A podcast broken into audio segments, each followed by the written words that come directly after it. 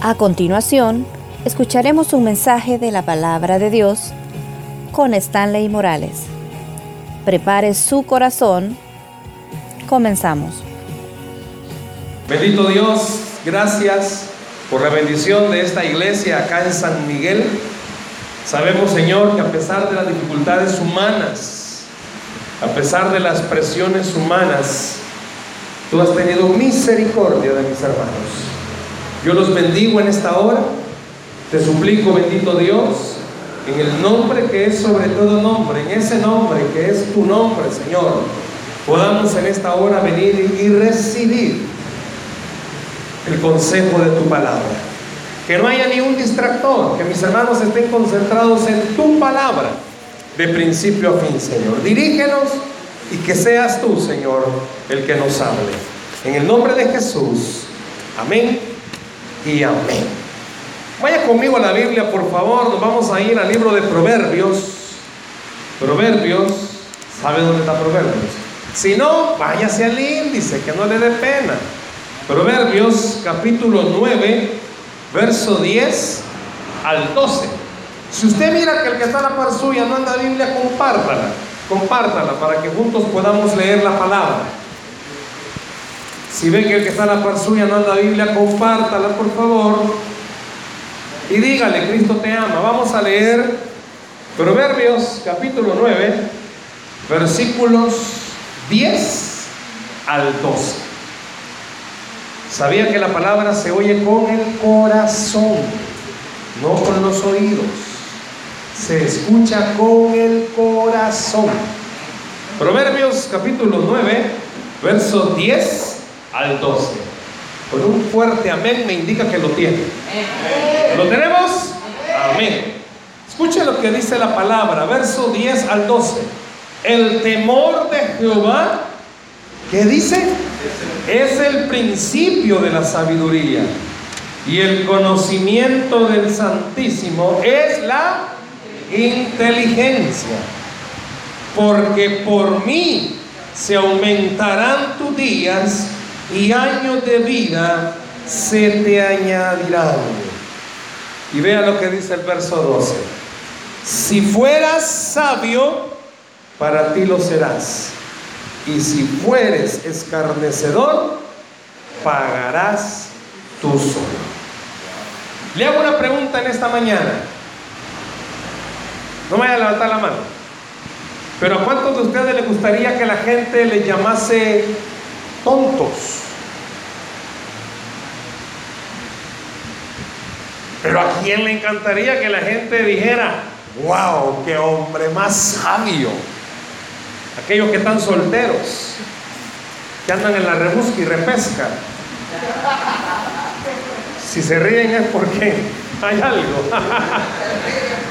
¿A cuántos de ustedes, caballeros, les gustaría que una señorita dijera qué hombre más inteligente?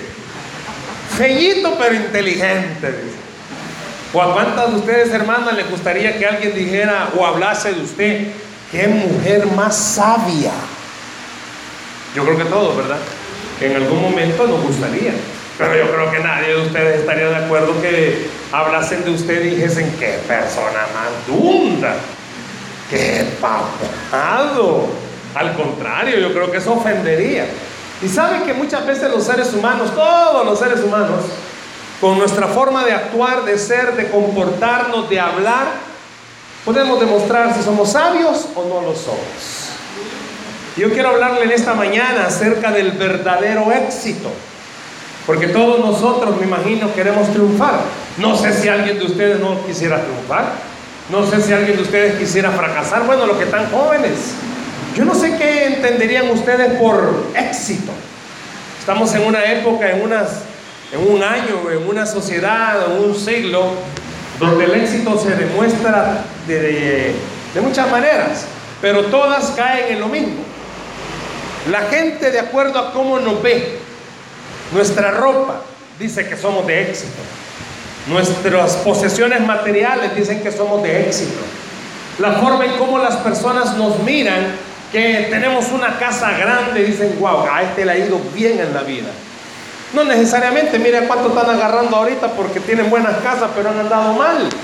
Y eso no significa que sean de éxito. ¿Sabe que estos dos versículos, tres versículos que hemos leído, está mencionando la clave para que haya o que exista un verdadero éxito? Usted esta mañana está demostrándole a cualquiera, aunque quizás usted no lo vea así, que usted es una persona de éxito. Los que estamos aquí, ¿saben por qué estamos? Porque somos inteligentes. Hágame un favor, dígale al que está a la par suya, usted es inteligente. Pero dígaselo bien, usted es inteligente. Y si es pariente suyo, más todavía. ¿Quiénes estarán casados aquí y andan con su pareja? Pero sin miedo, hermano, como que le van a pegar, vaya. ¿Quiénes están casados, vaya? ¿Novios? ¿Andarán novios por aquí? Ah, anda de novio, hermano. ¿Con quién anda de novio? Ah, ya vi con quién anda de novio. Eso. ¿Algún otro novio que andará por acá? ¿No andan novios? ¿Ustedes qué son? ¿Hermanos, parientes, primos? Ahí andan, en eso andan. Vaya, en eso andan, vaya. Ah, un favor. Hermana, esposa, o que en eso anda. dígale al caballero, usted es inteligente, dígale. No, pero dígale, usted es inteligente. Y el caballero pregúntele, ¿por qué soy inteligente? Dígale. Y ahora respóndale, porque te casaste conmigo. ¿Sabe que nosotros con nuestras acciones demostramos inteligencia o no? Yo puedo preguntarle esta mañana, ¿cuántos están cosechando todo lo que han sembrado. ¿Y qué tipo de cosecha es la que tiene? ¿Sabe que el proverbista dos veces en todo el libro de Proverbios repite lo del versículo 9? ¿Cómo dice el versículo, perdón, el versículo 10? ¿Cómo dice? El temor de Jehová. Y sabía que el mismo libro de Proverbios en el capítulo 1, versículo 7 dice, el principio de la sabiduría es el temor de Jehová. ¿Por qué cree que aparece dos veces? Porque está demostrando algo el proverbista. El mundo está lleno de personas que han logrado cosas. Conocemos personas que tienen muchas posesiones y cualquiera pudiera decir, qué persona de éxito. Pero cuando esta persona muera quizás no va al cielo, entonces no fue de éxito. En cambio, quizás sabemos muchos esta mañana que nos ha costado tener lo poco que tenemos, pero tenemos algo que quizás no lo hemos valorado como tal es, y tenemos a Cristo en el corazón. Y eso nos hace personas de éxito, nos hace mejores que los millonarios. Y es lo que no hemos logrado llegar a comprender los cristianos. Yo le puedo pedir esta mañana que levanten la mano todos los que tienen necesidad. Y muchos diríamos, mire, quizás mi vida fuera diferente si yo tuviera mejores ingresos. Quizás mi vida fuera diferente si yo tuviese una casa distinta. Quizás a mí no me costara tanto la vida si Dios me proveyera de un medio de transporte. Y nos pasamos quejando, quejando, quejando. Y quizás no hemos entendido algo. Usted y yo tenemos la llave para tener eso y aún más todavía. Y es que tenemos a Cristo en el corazón. ¿Qué quiere decir, hermano? El hecho de haber levantado su mano, el hecho de haber aceptado a Cristo un día, ¿saben qué lo convirtió? Sí, en un hijo de Dios, pero lo convirtió en una persona de éxito. ¿Por qué? Está diciendo el proverbista que el principio de la sabiduría.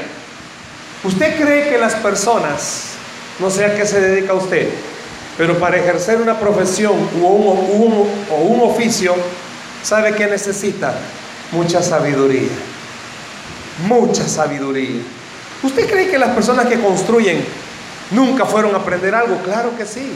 Pero ¿por qué sobresalieron más que los otros? Porque ellos tenían sabiduría. ¿Y sabe qué está diciendo el Señor? Que cuando usted teme a Él, ya vamos a ver qué significa eso. Que cuando usted le teme a Él, usted está demostrando que usted es una persona sabia. ¿Y qué significa? Que usted puede lograr muchas cosas porque tiene la sabiduría del Señor. No tiene sabiduría humana. ¿En qué sentido? La sabiduría humana, hermanos, nos hace fracasar. Yo no sé cuántos de ustedes creyeron que era la mejor decisión, pero no la era, hermanos. Usted creyó estar seguro, no, pero no le era.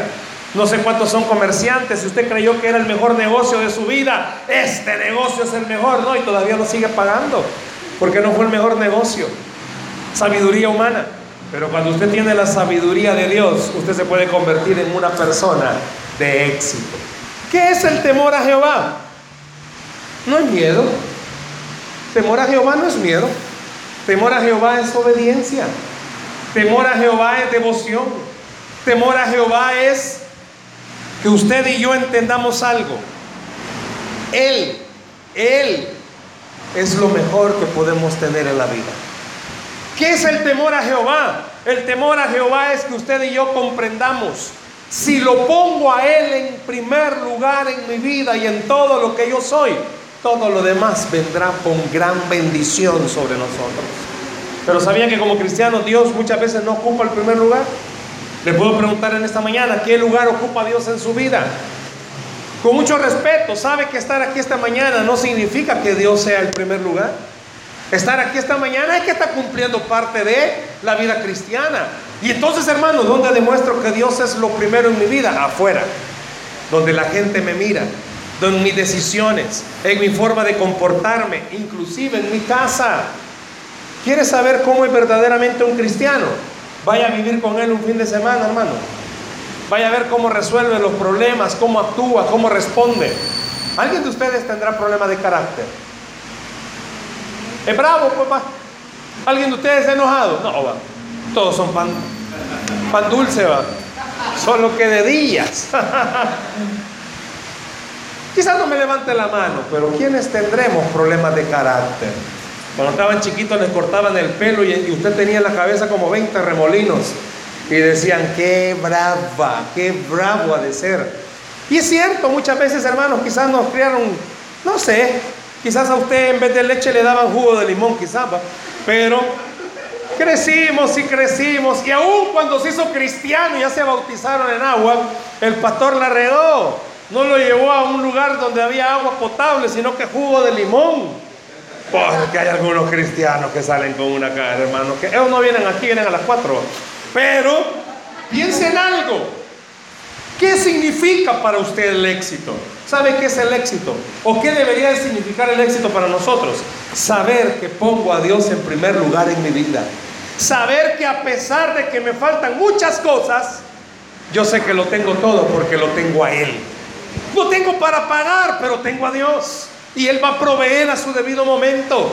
Hay problemas en el hogar. Yo no sé cuántos de ustedes sean honestos. ¿Tienen problemas en el hogar? Bueno, no sé si usted todavía es hijo. Quizás no de dominio, porque usted domina a su papá, pero que vive en la casa con ellos. Y usted mira que a veces se agarran con, con perros y gatos. Los hijos ahora han aprendido a, a, caminar en la casa como esas películas de Matrix, quitándose todos los platos que van cayendo. Porque, pues sí, así es la vida. Pero sabe que a pesar de todas esas cosas, usted y yo podemos ser personas de éxito. Usted y yo podemos ser personas que triunfen. Mi hogar puede ser un hogar diferente, hermanos. Nuestras colonias en este país tienen una limitante, que las casas todas están pegadas. Y las casas modernas, las paredes son de papel bond. Usted se echa el rollo de todo lo que está pasando a la paz. Ser que usted, hermano, de toda la cuadra sean los únicos cristianos, pero sabía que por el hecho de ser cristianos, usted puede demostrarle a toda la comunidad que a pesar de que están casados dos personas comunes y corrientes, pueden tener un hogar diferente, porque Dios puede darles el éxito que necesitan. Yo no sé si esta mañana usted está buscando el éxito en su familia. Y le digo, el éxito no está en que usted tenga su casa llena con todos los lujos de última moda. Que la gente diga, wow, este hermano le ha ido bien, porque tiene un televisor que solo con aplaudir se enciende. Wow, tiene una lavadora cosa seria, que solo se le queda viendo y ya se enciende. Wow, si este hermano tiene un sillón que hasta masaje le hace. Cualquiera podría decir, qué persona de éxito. No, porque puede estar llena de todas las comodidades, pero puede faltarle amor, paz, comunicación a ese hogar. Pero sabe que hay familias que quizás tenemos con muchas limitantes, muchas cosas, pero tenemos esenciales cosas, paz, amor, comunicación, pero sobre todo tenemos al Señor. Y sabe que si comparamos esas casas, la que tiene todo y no tienen a Cristo, no es una casa de éxito. Pero la que no tiene casi nada, pero tiene al Señor, esa sí es una familia de éxito. Y sabe que usted es una familia de éxito. Dios está queriendo esta mañana decirle, quizás ahorita te hacen falta muchas cosas, pero si usted tiene al Señor, Dios puede hacer que a usted no le falte nada. Dios puede hacer que en su familia no falte nada. Yo no sé cuántos necesitan que en su hogar se puedan mejorar relaciones de comunicación, hermano. Usted tiene la mejor arma, tiene al Señor de su lado. Fíjese lo que estaba diciendo el proverbista en estos versículos. El proverbista a usted y a mí nos está diciendo, tiene el éxito, manténgase en el Señor, camine en el Señor, no deje al Señor. Yo no sé cuántos de los que estamos acá, los problemas, las necesidades, la presión a veces hacen que no querramos ni venir a la iglesia. Porque, ay, si supieran todos los problemas que yo tengo, le digo algo en esta mañana y le motivo, no deje de buscar al Señor. Esa es la clave para el éxito. No deje de congregarse, no deje de asistir a las actividades, no deje de servir. Que esa es la clave para el éxito. Hay muchos cristianos en las iglesias que seamos honestos. Solo van por ir pero no crecen. Y después se terminan enojando con Dios, porque comienzan a reclamarle a Dios y a decirle, ¿por qué no me bendices? Es que el éxito, hermano, no es estar, es estar aquí. El éxito es estar en Él. El éxito no es estar en la iglesia. El éxito es estar en el Señor. ¿No acaso dijo el evangelista, buscar primeramente el reino de Dios y su justicia? ¿Y qué? Y todas las demás cosas vendrán por añadidura. ¿Qué cosas? Si usted lee los versículos que están antes, habla de vestido, de comida y de techo. Está hablando de las necesidades básicas de una persona. Queremos éxito. ¿Sabe que usted y yo estamos en el camino del éxito? Porque el éxito lo da el Señor Jesús. Por eso en esta mañana yo quisiera que usted se viera y se preguntara, Qué bueno fuera que ahorita pudiéramos sacar un espejo y dárselo a cada uno. Y yo poder preguntarle, hermano, ¿y usted qué rostro mira ahí en ese espejo? Claro, quizás más de alguna hermana se va a comenzar a peinar y, y a no sé, y a, retocar porque uh, se, le, se le corrió el rímel. Uh. Pero, ¿qué rostro mira? ¿Cómo se mira usted en un espejo? Como quiero preguntar al pastor Carlos, ¿cómo te ves en el espejo en la mañana? Yo sé que te ves y decís, wow. ¿Puro qué? Puro diablo. Ah, ¿qué? wow. Yo no sé cómo se mira usted en el espejo. Hermano, usted cuando se levanta en la mañana y cuando ve ahí ese rostro, usted dice, wow, prepárate mundo, que ahí. ¿Cómo se mira usted en la mañana? Yo no sé cuánto tiempo se pasa usted peinando. ¿Se peinarán más las mujeres que los hombres? ¿Qué creen ustedes? Algunas hermanas siempre se usan el peinado talco, tal como se levantan. Solo se agarran el pelo y se ponen una su cola. Ellas tienen una ventaja, tienen cola, ganchos y ¡pum! se lo agarran. Por eso córtese así el cabello, mire, no hay problema. Pero muchos hombres usan moco de gorila, baba de caracol, eh, no sé, saliva de perro, no sé qué se echan. A manera que el pelo les quede coqueto. Sale la ola y viene con el tsunami. Puso el jugador, no sé cuál era, no me acuerdo, una gran línea aquí. Usted viene con el cumazo a la iglesia. Está bueno. Pero si yo espiritualmente le preguntara en esta mañana, véase en un espejo, ¿qué mira ahí usted? ¿Qué mira? ¿Sabe? El diablo le mete a su mente que usted mire a alguien que no va a lograr nada a alguien que es por gusto que estés orando, tu familia no se va a convertir, peor se están poniendo, más diablos se están haciendo. El diablo le habla y dice, mírate, vos sos un fracasado, sos una fracasada, no vas a lograr cosas. El diablo le dice, mírate, vos sos alguien que, hombre, si a vos ni trabajo te van a dar, Yo no sé qué es lo que el diablo le pone a usted en la mente que vea. ¿Qué puede ver en esta hora? Yo quisiera que usted escuchara la voz del Espíritu Santo decirle, quizás usted es alguien que le cuesta el cristianismo. A mí me cuesta el cristianismo. Cuesta ser cristiano, hermano. Cuesta. A veces usted y yo tenemos vecinos cosas serias. Yo no sé si usted tiene vecinos que toda la basura la avienta. Yo tengo un vecino que este brother de plano que a veces me saca. ¡ah! Está la salida de mi cochera y está la, la casa de él. Pues él deja su carro bien tapándome mi, mi salida. Y él le encantaría que yo hiciera maniobras para salir. Sinceramente hay momentos en los que, ay, me saca de mis quicios. Cuesta ser cristiano.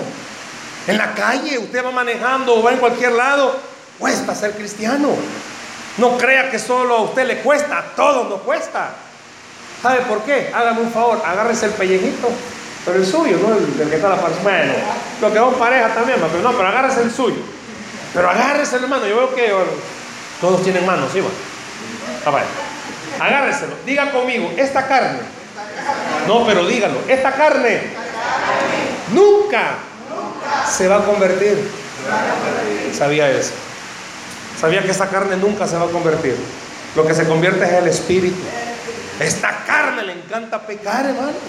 Si ya viene semana mayor y a muchos andan buscando ahí dirección al cuco, allá los piececitos. Está bueno, hermano, vaya a distraerse un rato. El pastor Carlos decía, y eso es algo básico, disfrute la familia. Disfrute, si usted tiene una su piscina ahí inflable, infle, échele agua, disfrútela. Pero a la carne le gusta lo malo.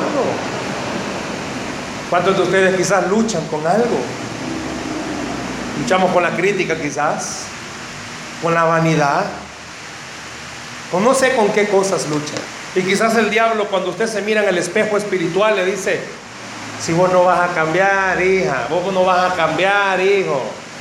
Pero oiga la voz del Espíritu Santo en esta mañana diciéndole, a pesar de quién sos, por el hecho de tener a Cristo, Él a usted y a mí nos hace personas de éxito, nos hace personas distintas, nos hace personas, gracias hermano, nos hace personas diferentes.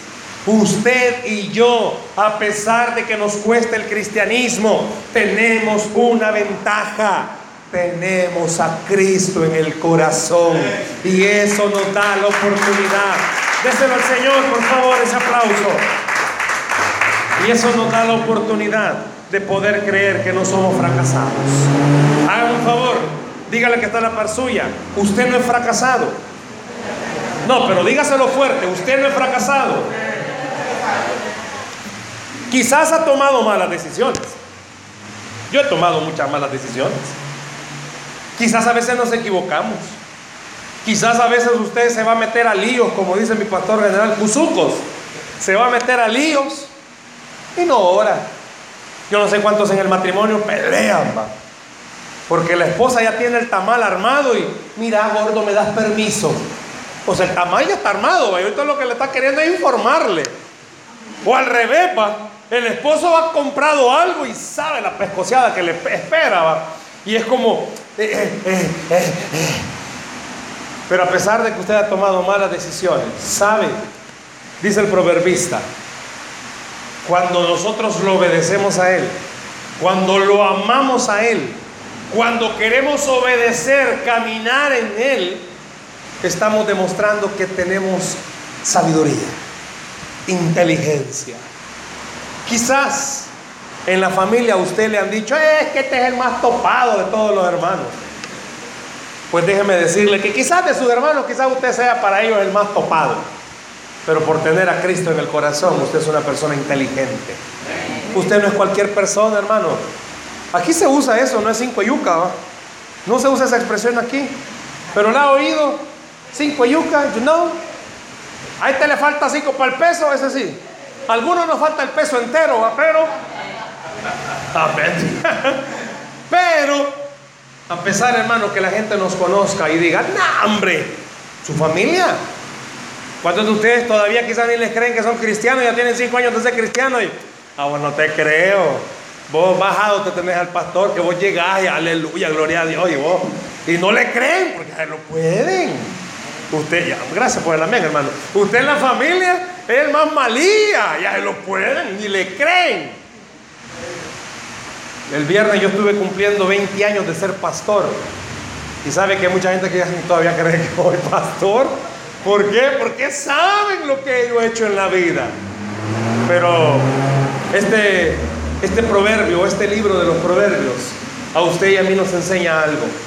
Si de verdad hay en su corazón deseos de amar a Dios, usted se vuelve una persona inteligente. Yo quiero pedirle en esta mañana, usted y yo deberíamos de caminar como personas inteligentes. ¿Sabe cómo camina un inteligente? Un inteligente no camina con arrogancia. El que camina con altivez y arrogancia porque se cree muy importante o más capaz que los demás, está demostrando que no es inteligente. O yo, hermano, todo aquel que camina o se cree más espiritual que los demás está demostrando que no es inteligente. ¿Por qué dice eso, hermano? Porque el que es inteligente entiende y comprende algo. Si usted tiene algo, si usted sirve en algo, si usted es capaz en algo, no es usted, es el Señor el que hace las cosas. Denle al Señor ese aplauso, por favor. Porque es inteligente, porque demuestra algo, hermano. Usted y yo, hermano, ni una cuca resucitamos. Matemos una cuca y comencemos a orar, Señor. No, hermano. Ahí van a pasar, y hasta las hormigas van a venir y se la llevan y no resucitan. Ay, es que qué lindo ora el hermano. No, no es el hermano, es el Señor el que está usando al hermano. Ese es el inteligente, el que se sube al púlpito y baja del púlpito con humildad. Y el que recuerda algo, si algo hacemos, no somos nosotros, es el Señor el que hace las cosas. Por eso en esta mañana yo quiero invitarle a recordar, usted es inteligente, camine con inteligencia, que la gente pueda ver que a pesar de que usted sabe quién es, usted cree que puede lograr muchas cosas. ¿Y por qué puedo lograr muchas cosas? Porque tiene al Señor de su lado. Porque el Señor está de su lado. Vea algo, por favor. Regrese al versículo 11, 9:11. Vea lo que dice el versículo 11. Porque por mí se aumentarán tus días y años de vida se te añadirán. ¿Por medio de quién? Del Señor. ¿Y sabe qué está diciendo aquí, hermano? Yo no sé si usted y yo somos personas que sabemos aprovechar el tiempo o personas que desperdiciamos el tiempo. ¿Sabe que lo que usted el día de hoy es es producto de su decisión del pasado? Usted decidió ser cristiano, bueno, ahora es cristiano. Usted decidió ser un cristiano a media, pues es un cristiano a media. Usted decidió solo llegar a oír, pues solo está oyendo. Pero hay una gran diferencia. ¿Sabe que estos dos versículos están diciendo? Él es el que manda la bendición a sus hijos. Porque por mí, ¿qué dice? Se aumentarán tus días y años de vida se te añadirán. ¿Qué es eso, hermano? Bendición. ¿Sabe que estar vivo hoy, en este, en este año, amanecer vivos, eso es un milagro? Si la vida está más prestada que nunca, usted sale de la casa, hermano, y se llama esto no sabe si va a regresar. Alguna esposa, el esposo se va, ellas quisieran que no regresara, ¿va? Tuviera vivo, pero que no regresara. O al revés, ¿va? Yo no sé si usted tenga su suegra viva, vos no digas nada, hermano. Yo no sé si usted tenga su suegra viva. A las suegras hay que quererlas, hermano. Lejos. No, que lejos se oyó el amén. Yo no sé cuál sea su situación, pero sabe que el hecho de estar con vida es un milagro. El hecho de tener una casa. Hermanos, ¿quiénes de ustedes viven de, de pupilo? De posada. ¿Usted? Ok. ¿Pero tiene dónde vivir? ¿Quién de ustedes viven en la calle? Debajo del puente. Hay puentes aquí.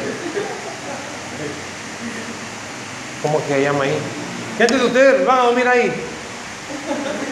Ahí va. No, a la funeraria no, a la que está antes. ¿Quién de ustedes, hermanos, sea honesto? Ha pasado días sin comer. ¿Sabe cómo se llama eso? Bendición. ¿Sabe que eso se llama bendición? Y Dios está diciendo, cuando usted lo obedece, lo ama, lo pone en primer lugar, entiende que Él es lo mejor en la vida, Dios le da la bendición que usted necesita. Y sabe que muchos a veces nos quejamos y decimos, Señor, ¿y por qué no me bendices? Porque Dios no es el primer lugar en su vida, hermano. Simple y sencillamente. Usted quizás mira a otros hermanos recién venidos a la iglesia, que rápido comienzan a ser bendecidos. Usted se enoja. No, esto es en narco andan. No, esto es en alguna su movida tienen. No, no andan ni con narcos ni en movida. Están en la presencia del Señor todo el día. Y Dios los bendice. Por eso dice este versículo, por mí se te añadirán días y años. ¿Por qué? Porque Dios está diciendo, cuando usted de verdad camina en Él, Dios lo bendice. ¿Qué necesita? Ah, pues Él lo tiene. ¿Y por qué no me lo da? Porque quizás usted y yo, hermano, solo oramos un día.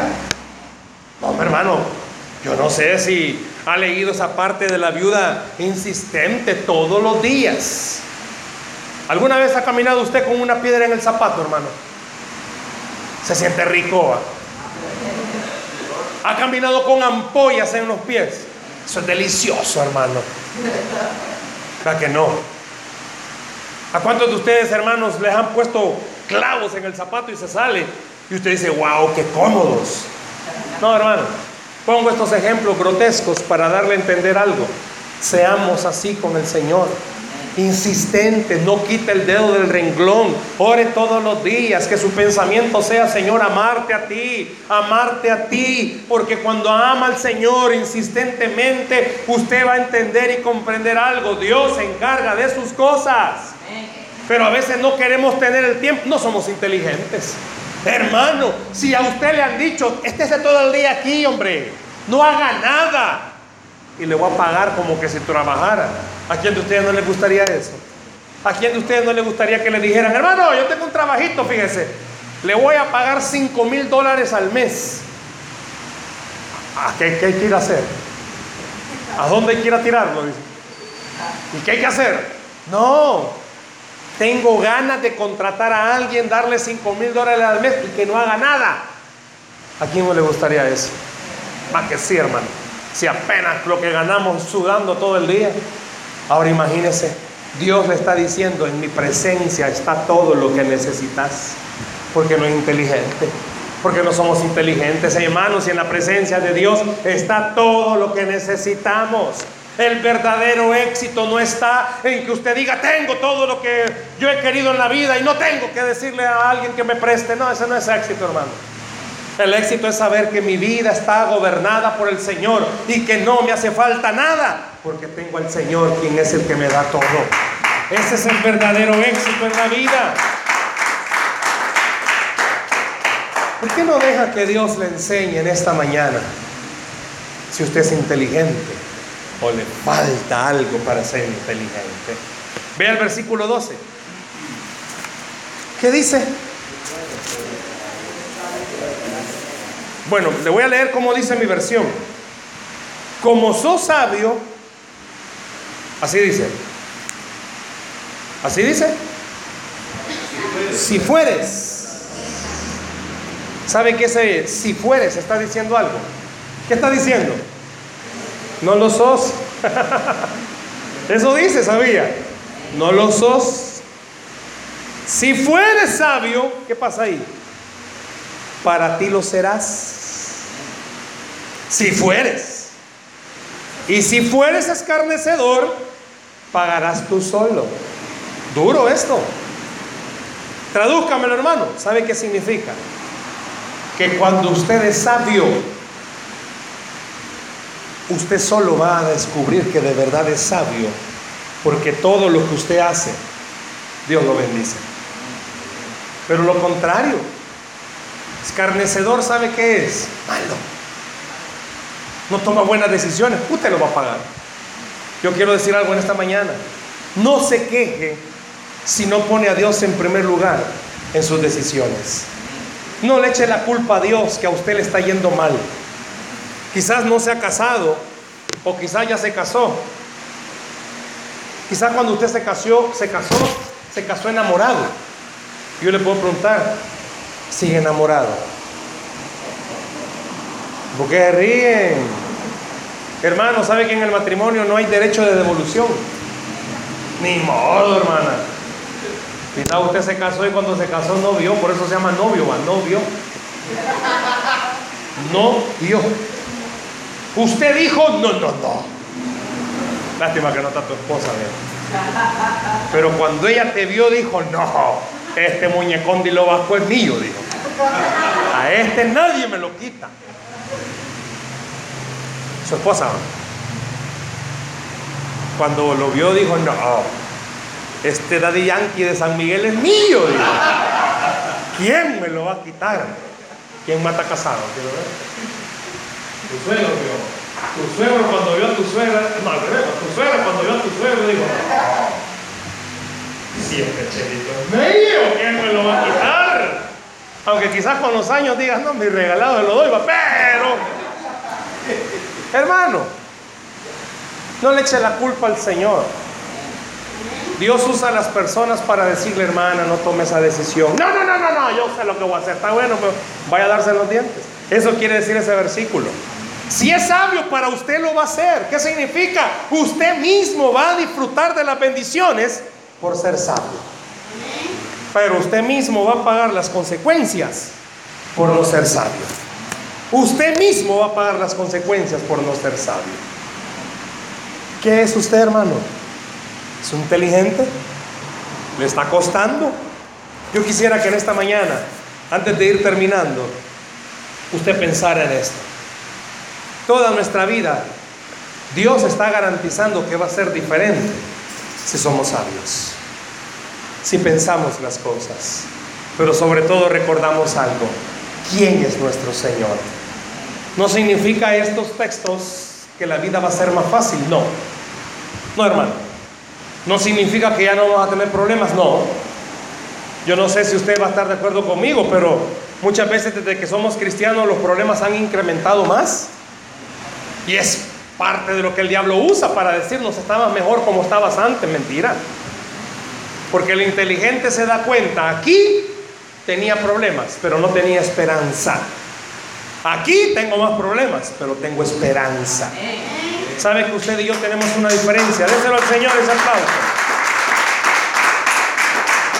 ¿Sabe que usted y yo tenemos una diferencia con la gente de afuera? Quizás el de afuera tenga menos problemas que usted y que yo, pero los de afuera no tienen esperanza. Pero usted y yo sí tenemos esperanza. No sé si en su matrimonio usted crea que ya no hay esperanza. Sí hay esperanza. El mundo le dice a la gente, déjalo. Dundo que estás haciendo con ella. Eso dice el mundo. El mundo dice que árbol que crece torcido jamás se endereza. Pero mi Biblia dice que para Dios no hay nada imposible. Yo no sé qué es lo que usted esté pasando, pero en esta mañana Dios le está diciendo, sé sabio, sé de éxito. Quizás, seamos honestos, quizás usted se vea en el espejo y diga, Señor, ¿por qué me hiciste feillito? Yo no sé cuántas hermanas, también entre los varones suele pasar. Las hermanas miran otras hermanas, creación de Dios. Y dicen, Señor, ¿y allá por qué le hiciste tan bonita? Y mira cómo me hiciste a mí. Hay muchas mujeres que son maliciosas. Creen que cuando Dios las estaba haciendo y las llevaba en el molde, se tropezó y ¡pum! cayó. Ah, sí, la que pase. Y quizás usted, mire, yo no sé si también los hombres, yo creo que sí va. Las mujeres son bien criticonas, también los hombres. Algunas dicen, no, es que a esta Dios la hizo hasta con una fineza. Porque quizás usted está renegando por su nariz toda panda.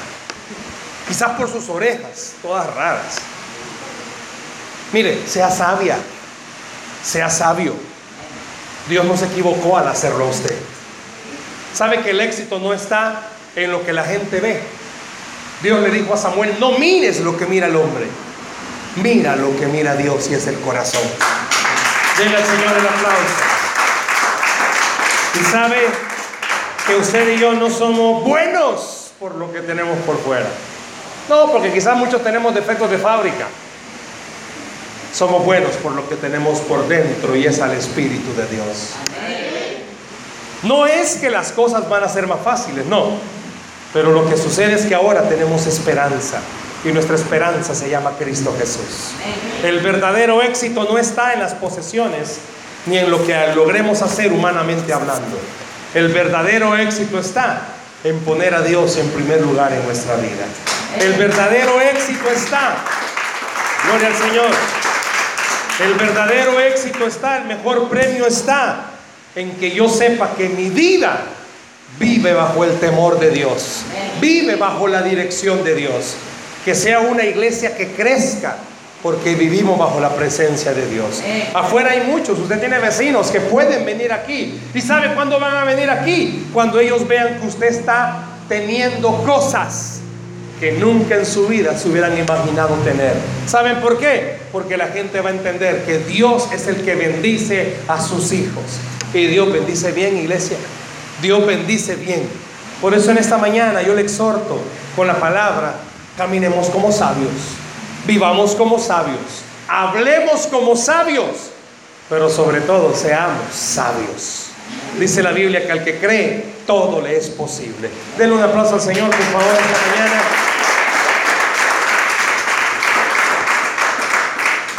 ¿Qué tan sabios somos? Y pudiera agregarle otra palabra. ¿Qué tan necios somos? El verdadero éxito está en tener una buena relación personal con Jesús. ¿Por qué no cierra sus ojos, por favor, ahí donde está? Cierre sus ojos, por favor, ahí donde está.